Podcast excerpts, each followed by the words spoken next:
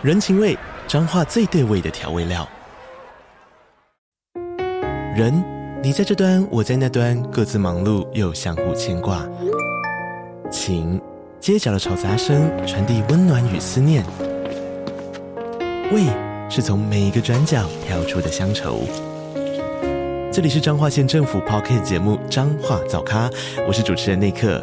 从彰化大小事各具特色到旅游攻略，透过轻松有趣的访谈，带着大家走进最在地的早咖。准备好了吗？彰化的故事，我们说给你听。以上为彰化县政府广告。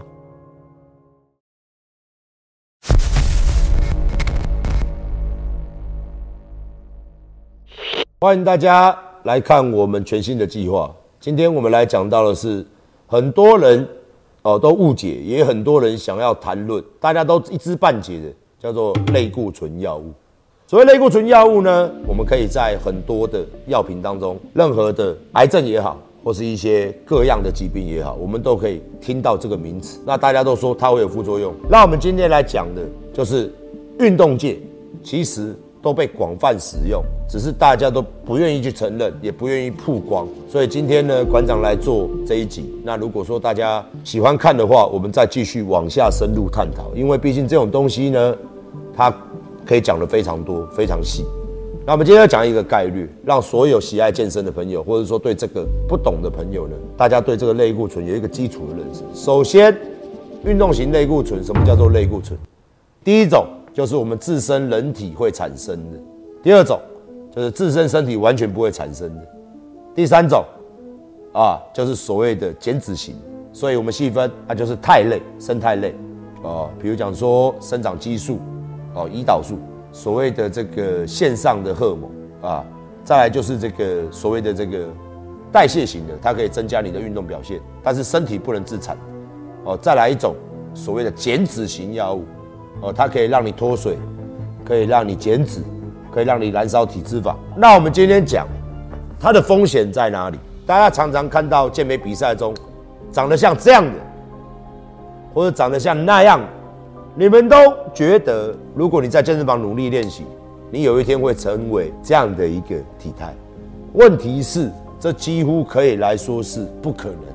也无法做到的。这些运动员，他们在私底下，他们做的非常非常多，很辛苦啦。我们讲，其实使用药物是非常辛苦，它会影响到你每一天。无论是在睡觉的时候，还是在你的这个生活当中，它会有非常多的副作用。所以在这边还是呼吁大家，不要轻易的去尝试类固醇，也不要听信外面的药头跟你讲说类固醇不会让你的身体受到任何的损伤。所有的药物，就连感冒药，长期使用下来一定会有副作用。那馆长，你说既然有这么多副作用，为什么这么多人还是试？哦，包含我自己。因为我们在做这个业界的，我也必须要了解哦，必须要尝试，因为它是一个非常非常商业化的东西。人本来就是喜欢运动表现，人本来就是喜欢美感，像女生有女生的美感，男生有男生的美感，力量型选手力量型选手的运动表现，大家本来就是喜欢看哦，看这些 big 大又干哦又细致的东西，这样你才会觉得很厉害。所以呢，其实很多人说他没有使用，其实非常多的运动员通通都在使用它。我们看到美国的比赛，每一年呐、啊，各位知道吗？每一年的健美比赛都有人死亡。那最近在台湾呢，这两三年呢，也有人死亡。哦，只是大家呢不会去关心它，大家也不会把这个事情去讲开来。所以跟大家讲，类固醇它可以提高运动表现，它的确也可以为你带来非常可怕哦，而且影响非常的久远的。后遗症。那我这一集呢，我先把所有的缺点讲出来，优势讲出来。类固醇包含减脂药物，它可以给什么？它可以给你成长得非常快速，给你带来的很棒的力量感。还有你在训练的时候，可以让你持续继续做下去的。它是几乎是整体提升耐力、力量各方面。然后在训练呢一段时间当中，它是非常短的时间呢，它就可以合成非常多的肌肉。如果你饮食是正确的话，这就是类固醇它的。哦，它的好处，那坏处呢？坏处是什么？坏处就是我们人要合成肌肉，合成肌肉最大一个指标就是我们的雄性激素。外来的雄性激素进来到我们体内之后，我们的身体，尤其是男生，大家最害怕的就是性能力会不会受到影响？肯定的，肯定会受到影响。哦，那影响的范围呢？你会变得更好，还是更差？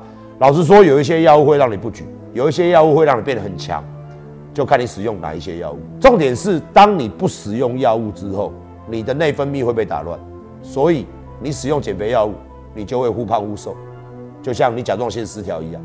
如果你使用类固醇，类固醇停了。雄性激素降低了，自身身体开始恢复了，它需要一段很长的时间，所以那段时间会怎么样呢？你会掉肉，甚至会水肿，甚至会看起来就没有那么好看。它的副作用接踵而来，你必须要吃非常非常多不一样的药，再用药，所以你把它拉回来到正常人的状态，然后身上会出现非常多的痘痘，你会有盗汗的情形，你会有心悸的情形。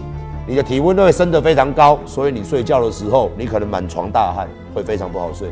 加上你的睡眠不好，肝毒素高，肾脏负担大，心脏负担更大，所以你的心跳会加速，你的有氧功能可能会没那么好。哦，你的各式各样的身体会出现警讯，发烧、脂肪肝，因为你吃多嘛，使用药物，生长激素打太多会产生胰岛素阻抗，或者说胰岛素使用太多，胰岛素停了之后。胰岛素出现的问题，得糖尿病，它有非常多非常多的接种的问题。脱水用久了，脱水可能会死人。非常多的问题是在什么时候会出现？会在停药的时候，一出现一个问题，在使用的时候又会出现另外一个事情。那有些选手几乎都是不停药的，那不停药又会产生更多更多的问题。它并不是说使用药物忽然会走，除非你减脂药物你用的太多。正常来说呢？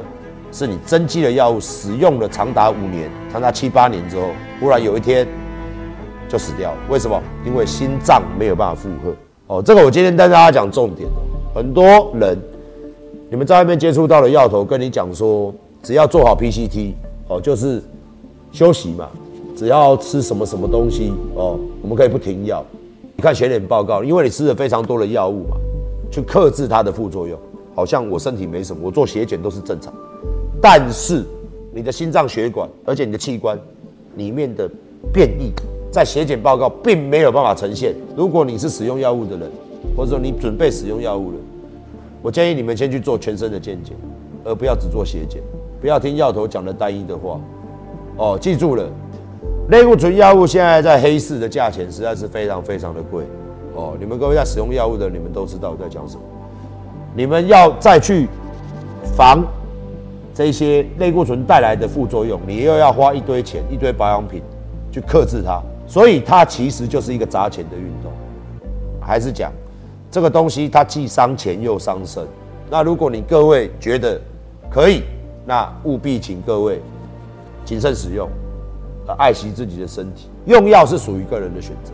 如果你觉得他很帅，你也想要用哦，你很多人就这样批评，那你可以用用看，你可不可以练到那个程度？再次跟大家提醒，使用药物绝对是要练习的，而且要练得比谁都累，你才可以达到相应的效果。如果你使用类固醇，你没有练习，那你最终也没有办法到成你的体态。所以跟大家讲这个概念，使用类固醇是为了让自己身体变得更好，变得更强，不是说因为哦，因为我使用类固醇才去练，是因为你练了之后，你觉得可能练了数年吧，你觉得不够。你才开始使用类固醇，但是现在都是倒着做，现在都是 先使用类固醇，再去健身房训练。哦，我觉得这是一个非常错误的观念。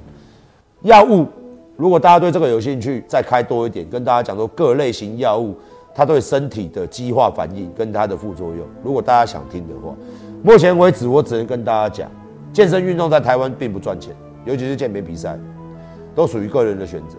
哦，你最终在台湾并没有办法像国外一样，台湾的运动。事实上是很不保障运动员。你要生活，你要吃饭，你还要牺牲身体健康，并且要使用大量的金钱。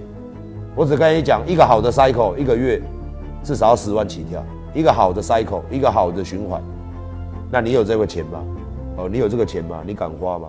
如果药头卖给你们口服药物，哦，连续服用不可以超过一个月，然后剂量要非常的小心，因为台湾现在真的非常非常多人在使用。使用药物的人呢，他真的很辛苦。哦，尤其是那些顶尖的选手，无论是台湾的、国外的，大家都在使用药物一起竞技的情况之下，因为每个人都在使用嘛，那大家还是要在使用当中，这个就叫改装组哦，用自己的身体去改造，然后大家一起去比赛，所以这已经没有公不公平的问题，因为大家都使用嘛。我只跟大家讲哦，健美运动是一个疯狂运动，健身运动是一个疯狂运动，大家都想要上台，大家都想要博取那个成绩，所以没有公不公平的问题。我知道这个留言下面一定会有，那馆长你看谁有用药谁没用，这个也不在我讨论的范畴。我说过了，用药属于个人的决定。如果你认为你就是要达成那样的体态，那肯定要用。你只要愿意承担这个后果，我相信没有任何人可以说准。